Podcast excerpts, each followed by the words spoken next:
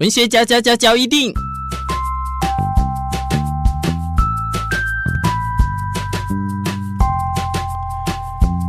欢迎收听文学交一定。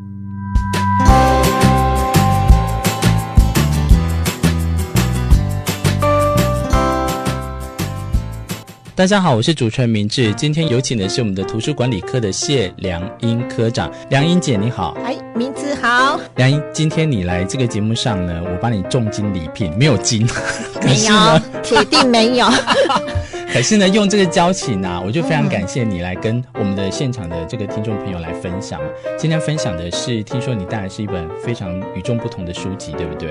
是的，嗯，名义上是小说，但是呃，您搬开来的时候，实质上它只是说呃，怎么样去完成写作一本小说的一个文学的一个很棒的书。那这本的书名叫做是《小说课之王：折磨读者的秘密》。小说课之啊，有副标是不是？小说课之王，对，嗯，副标是折磨读者的秘密，折磨读者的秘密啊。听起来就是，所以这个听起来好像很沉重哎，会不会？不会呀、啊，你看、啊，为什么这么多人喜欢看小说？我就是，它就是一种很让人家充满很多很多未知的那个剧情，然后很烧脑。嗯，你一定要把它看完，然后看到最后的结局会是什么？嗯、对，那主角啊、呃，他所被塑造出来的那个角色性格啦，嗯、以及他的那个整个过程的铺陈。嗯，对，都让人家很想要把这一本小说看完。也许它有续集，也有单本，不同。对，对，那就呃，每个人喜欢看的言情小说啦，或者是武侠小说啦，或者是科幻小说啦，或者是那个那个呃紧张刺激，嗯、嘿，对，这种的人物的塑造的角色，如果能发发扬光大，让大家都很知道的话，它就会乃至于到我们。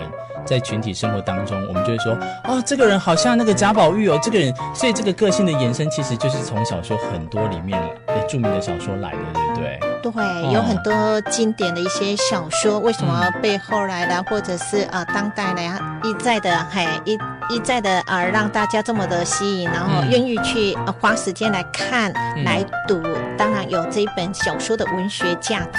嗯，好，所以呢，跟我们今天讲的这一本书，它的作者是许荣哲。好，所以来，我们先简单的告诉大家一下，简单，你刚才有说到这本书《小说课之王》，可是它里面讲的不是小说，而是说大家怎么来看。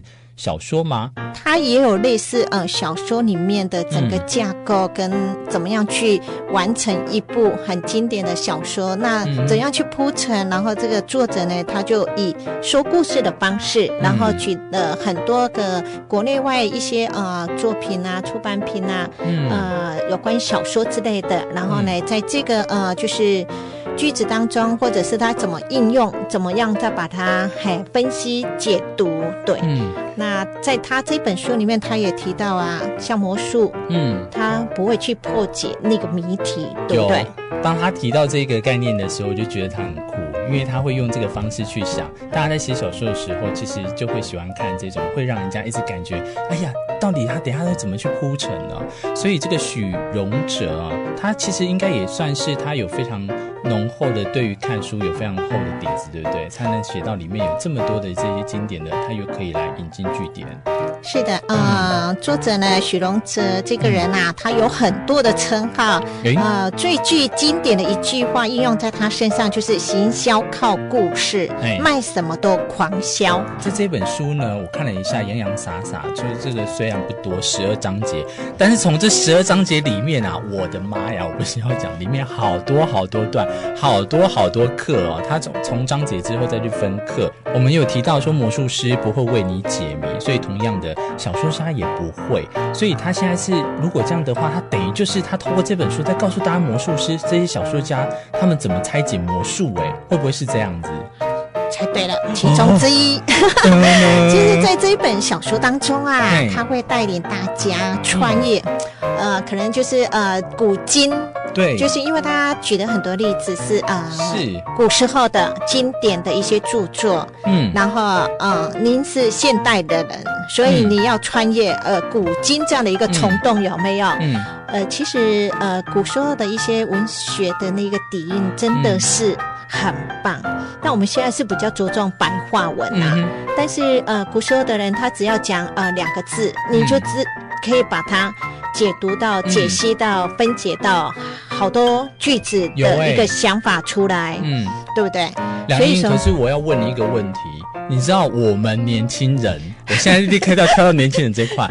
年轻人就会说：“哦啊，那个都古时候的文言文文绉绉，我哪看得懂？我觉得现在就是要快速，要方便，然后要剧情要大起大落，不要那种就是在那边告诉我什么哦，做人要怎么样那种那种老书，谁会想要看啊？你觉得这句话你你会赞同还是反对呢？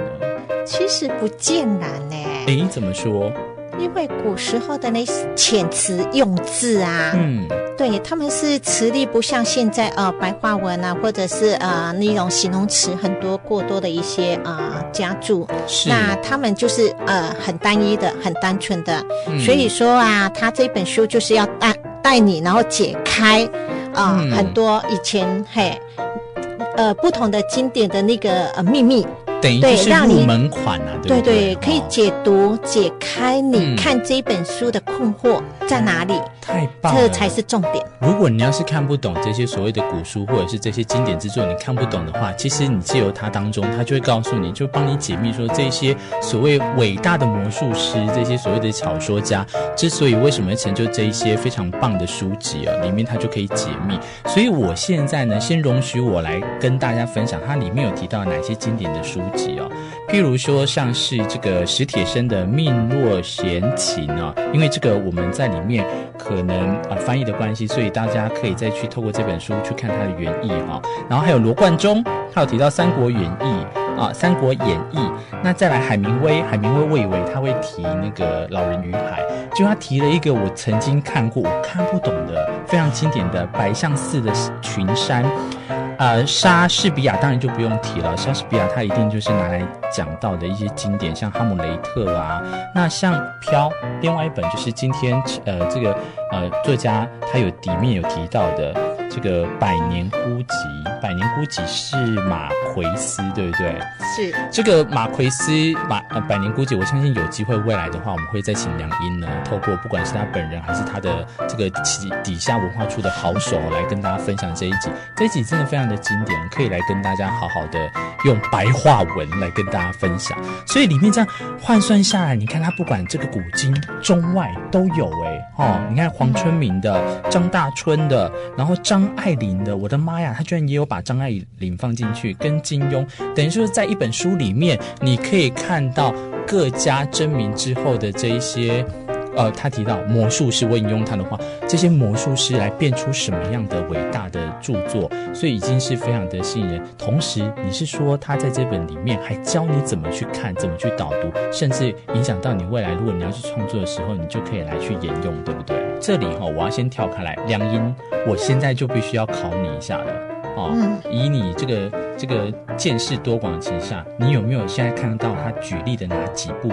哪几本是你曾经看过，你也是嗯被他这样抖一下的，影响你很多的深远的？其实呃，那个您刚刚说提到的，就是说在这一本书里面，而让我比较印象深刻，然后曾经接触过、看过的，是。其实呃，在他因为这本书说实在的，因为太丰富了，对对对，然后呢，后面有很多的读者都预约了，所以呢，我赶紧 大略的看了一下，那印象比较深刻的呢，而且也呃不是。早期也看过这样的一个呃，就是呃那一本书，就是《命若琴选》。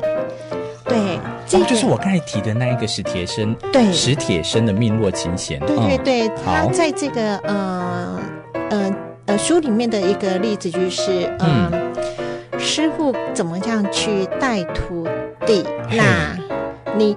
他原本是一个瞎子，嗯，那瞎子的话呢，他要练到怎么样一个上层的一个呃功夫的话呢，嗯、其实呃，师傅给他的并没有呃完全的一个答案，嗯，对啊，这个答案呢，你一定要不断不断不断，到最后的时候能不能达成，嗯、能不能完成，那就要看你自己本身的造诣。嗯、那也有可能是你没有达成，那师傅看你的底子可能就是。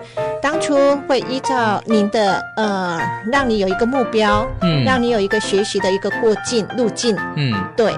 那整个过程当中，你能不能完成抵达你的终点？嗯、那就看你这一路上您的呃注意力跟你的学习力跟你的目标性有没有这样的一个嘿。听起来好悬哦，可是它实际上也是非得必走之路，对不对？是的。它这个回回说回来，像它里面提到第五章，就像他讲的，如果你要写小说，你要如何进阶的话，传说是真的。